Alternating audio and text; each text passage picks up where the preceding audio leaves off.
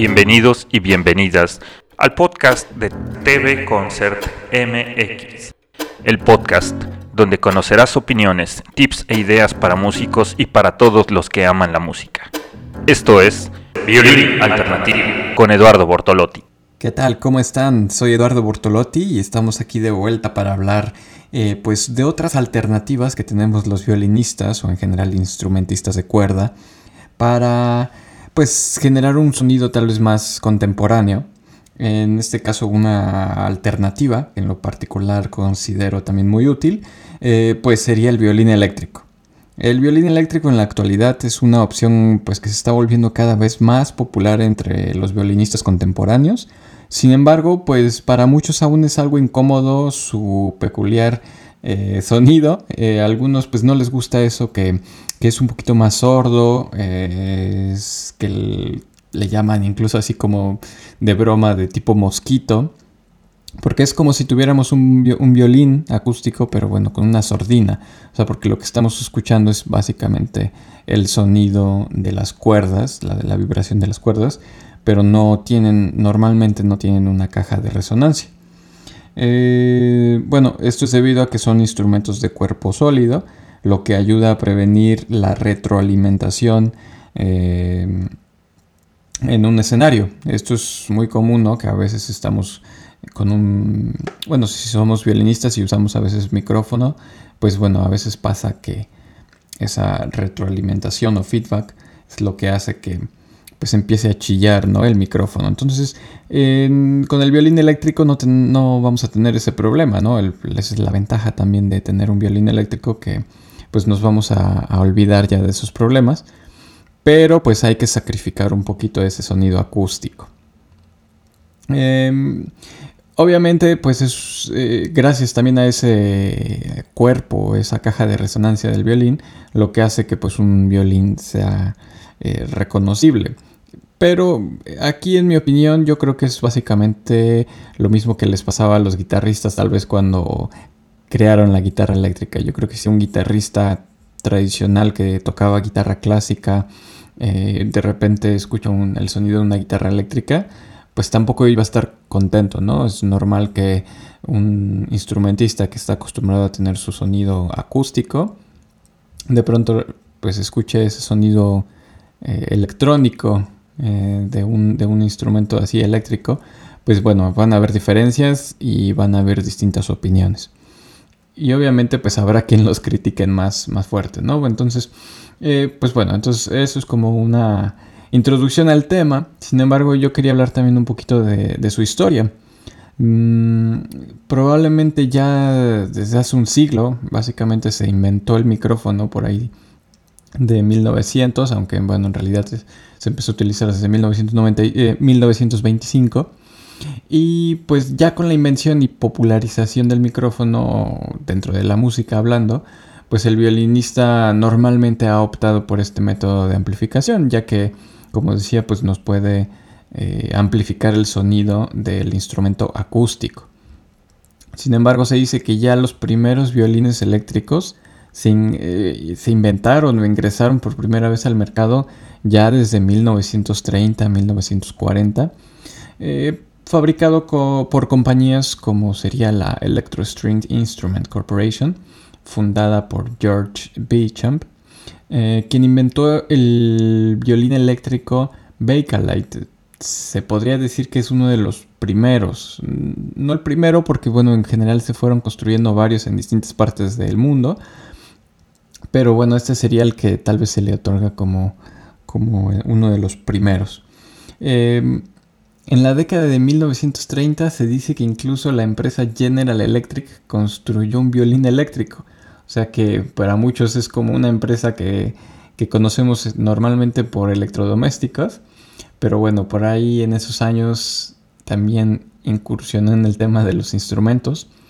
Y bueno, esto según la, opinión también o lo que nos cuenta Mark Wood, que es violinista y también lucier, pues fue una innovación importante, pero pues era imposible yo creo de tocar. Tenía un megáfono conectado para amplificar el sonido.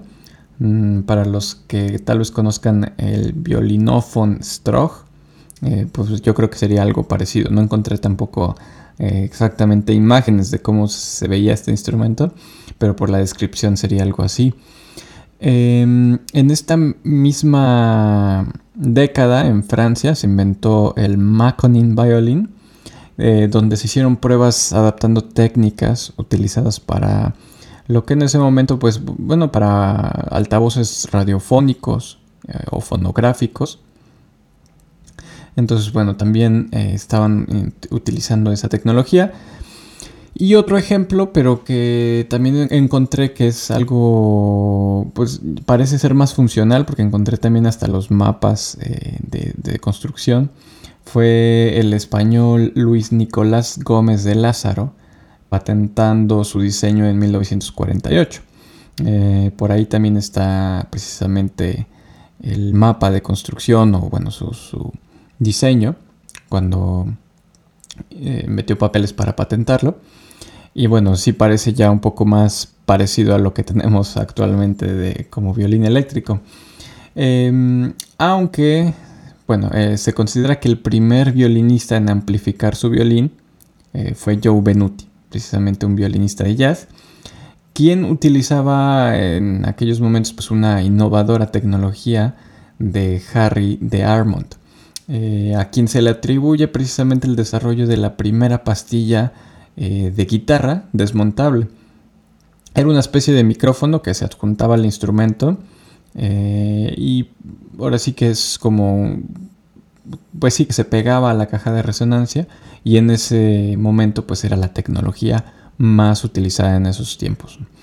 Eh, dado que amplificaban un violín acústico y no uno, como hemos dicho, de cuerpo sólido, pues sufrían ese tipo de feedback, de retroalimentación, que era muy difícil de manejar, sobre todo en esos tiempos. Y precisamente eh, los, también los que iban un poquito más adelante eran los guitarristas, entonces ellos ya empezaban, empezaron a generar en esos años las guitarras semihuecas, utilizando esta guitarra para rock, eh, como de Chuck Berry, pues este tipo de guitarras son las que ya empezaban a dar un mejor resultado amplificándose sin tener el cuerpo totalmente hueco como una guitarra acústica. Entonces, bueno, tenían menos problemas con el, con el feedback. Y pues entonces, bueno, después esto fue implementado en otros instrumentos como el violín eléctrico. Em, y fue cuando entonces surge también el bioelectric de Friedrich Slimbury, usado por el que se considera como el primer violinista eléctrico, ahora sí, eh, Stuff Smith. Él fue quien utilizó, por decirlo así, ya el primer violín, el violín eléctrico sin necesidad de estar usando una pastilla. Fueron en general ya pues varios intentos y patentes de violines eléctricos, pero mm, más o menos, bueno, más bien en 1958, el estadounidense Clarence Leo Fender fue quien obtuvo pues la mayor popularidad. Como bien sabemos, pues también sus guitarras fueron de las más más conocidas o son hasta la fecha. Pero en esa época pues él, también patentó un violín eléctrico.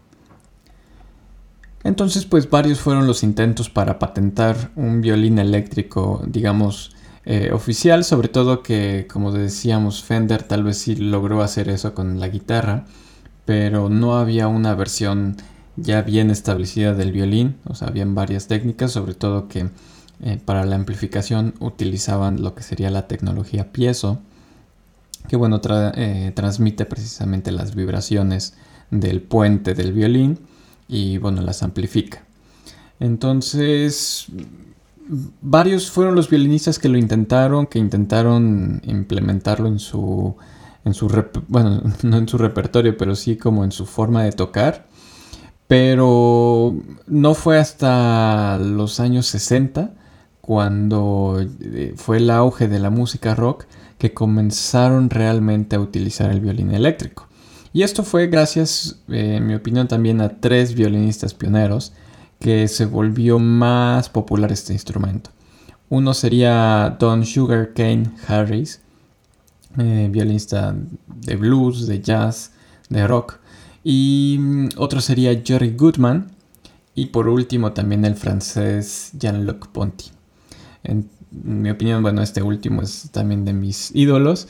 Pero bueno, eh, estos tres yo creo que fueron los que más eh, volvieron popular porque también tenían acceso a mayores escenarios, llegaban a, un, público mayor, eh, ya que tocaban en grupos muy populares y legendarios como sería la Mahavishnu Orchestra o incluso pues fueron miembros de la banda de Frank Zappa, eh, Sugarcane o Ian Luke Ponty.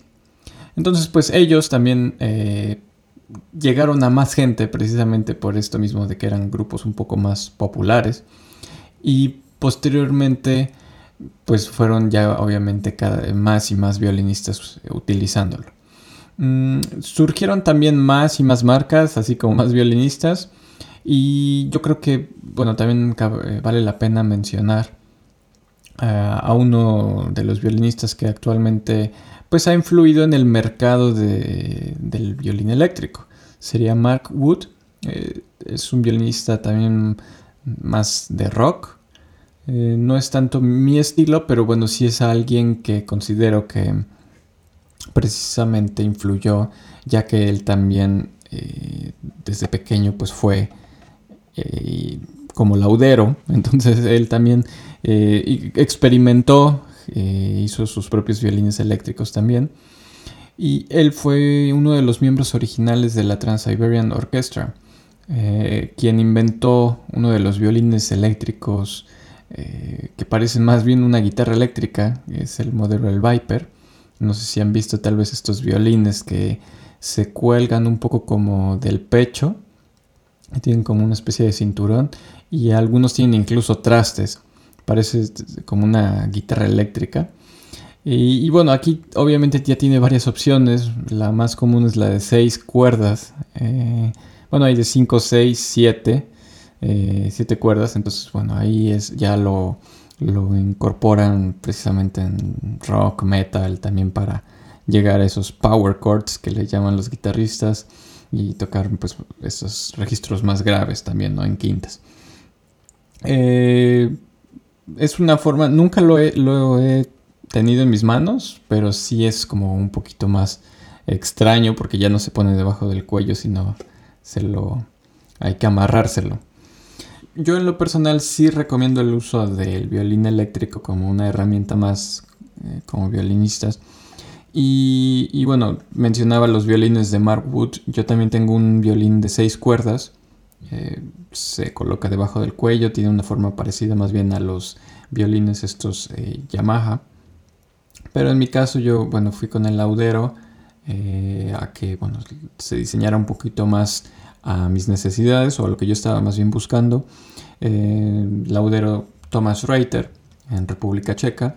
Y bueno, él también está haciendo unos violines bastante interesantes que, bueno, no tienen la voluta, no, no, no se afinan con, las clavijas desde arriba, sino que más bien con clavijas tipo de guitarra eléctrica. Y que bueno, en mi caso pues se adaptaba mejor para viajar o para que fuera un poquito más compacto, si se vuelve un poquito más pequeño, pero las medidas de como tal del brazo son las mismas. Eh, a mí me, me, gusta la idea de tener ese registro más grave, o al tener un violín de rango más amplio, llego a registros, bueno, en la sexta cuerda llegaría un Fa, que sería pues casi llegando ya al, registro pues grave de un cello. Después también está la quinta, que sería un Do, eh, igual a lo que tendría una viola. Entonces esto también me sirve a que eh, cuando estoy haciendo loops o cuando estoy yo también eh, componiendo, pues puedo hacer a veces las partes de lo que haría un bajo a un cello. Entonces esto también yo lo, veo muy útil para componer, para crear y también para como violinista pues siempre, siempre estamos como intentando llegar muy alto, ¿no? Y practicar esas posiciones altas, pero también eh, aquí pues es interesante conocer esos registros ya más graves que, normalmente en un violín de cuatro cuerdas pues no tenemos.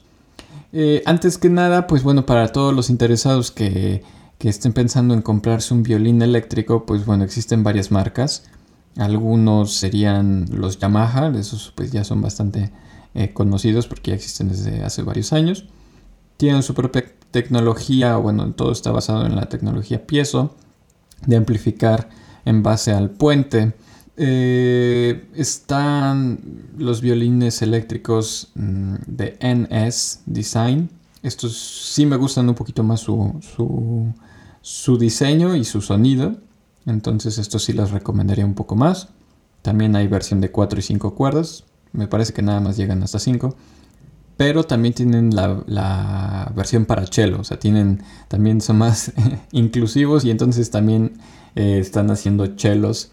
Eh, violas también. Hay violas, chelos. Entonces, bueno, esto sí ya es un poquito más inclusivo. Puede armar todo el cuarteto de, violines eléctricos. Entonces eso también está, está padre.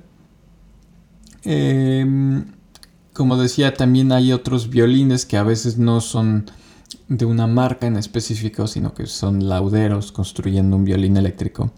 Y en este caso, eh, lo que yo recomendaría sería una buena pastilla, porque eso también es lo más importante en este tipo de instrumentos. Como decíamos, es un cuerpo sólido, así que aquí no va a cambiar tanto la construcción, pero bueno, obviamente que sea de buena madera. Pero lo más importante va a ser eh, con qué se está transmitiendo el sonido. Yo aquí les recomendaría la Barbera Transducer, que es una de las pastillas que actualmente se están utilizando en la mayoría de violines eléctricos. Por ahí eh, está el 3D Varius, que es un violín eléctrico eh, ya impreso con impresora 3D, pero a final de cuentas lo que le ponen es una pastilla de Barbera Transducer. Me parece que ahora ya ya se las ingeniaron para hacer su propia pastilla, también tener su propia eh, pastilla y así no tener que estar como comprando de ellos. Pero básicamente es, lo mismo. Eh, la ventaja es que aquí tienen como una, eh, una pastilla para cada cuerda. O sea, en lugar de utilizar una pastilla tradicional para violín o una pieza, piezo para el instrumento, aquí más bien pues ya se van más a lo grande y entonces le ponen una debajo de cada cuerda, lo cual pues genera un sonido más limpio para cada una de sus cuerdas.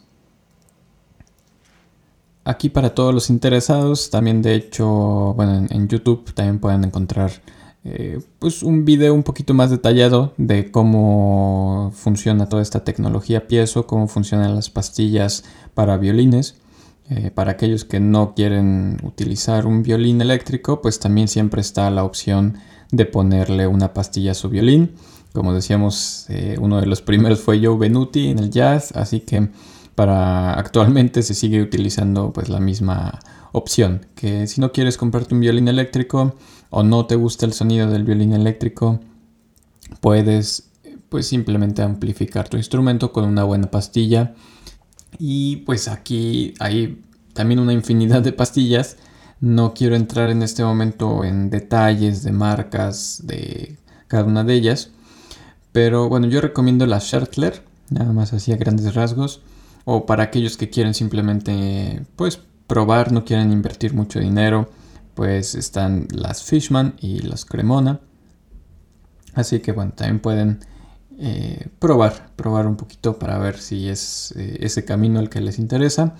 Eh, también por ahí hay opciones de micrófonos, así que también si alguien pues va más por ese lado o si quieren también que hagamos un capítulo en específico para estos dos temas, pues déjenos también sus comentarios o háganos saber.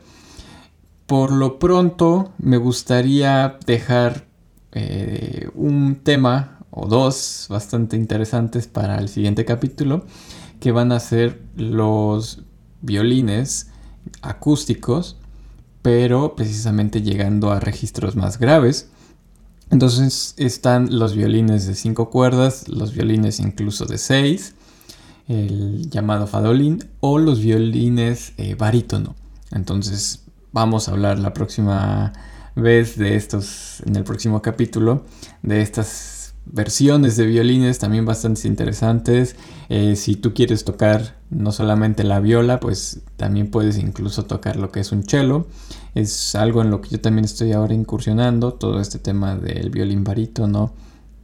Y, y, pues quiero compartirles un poco de todas mis experiencias de lo que actualmente estoy usando también en mi música y en mis composiciones. Así que esténse pendientes y Para los que llegaron tarde, por favor revisen también nuestros anteriores capítulos donde hablamos un poco del tema de la educación musical. En mi opinión es algo en lo que en América Latina o en lo que todos debemos de poner más atención.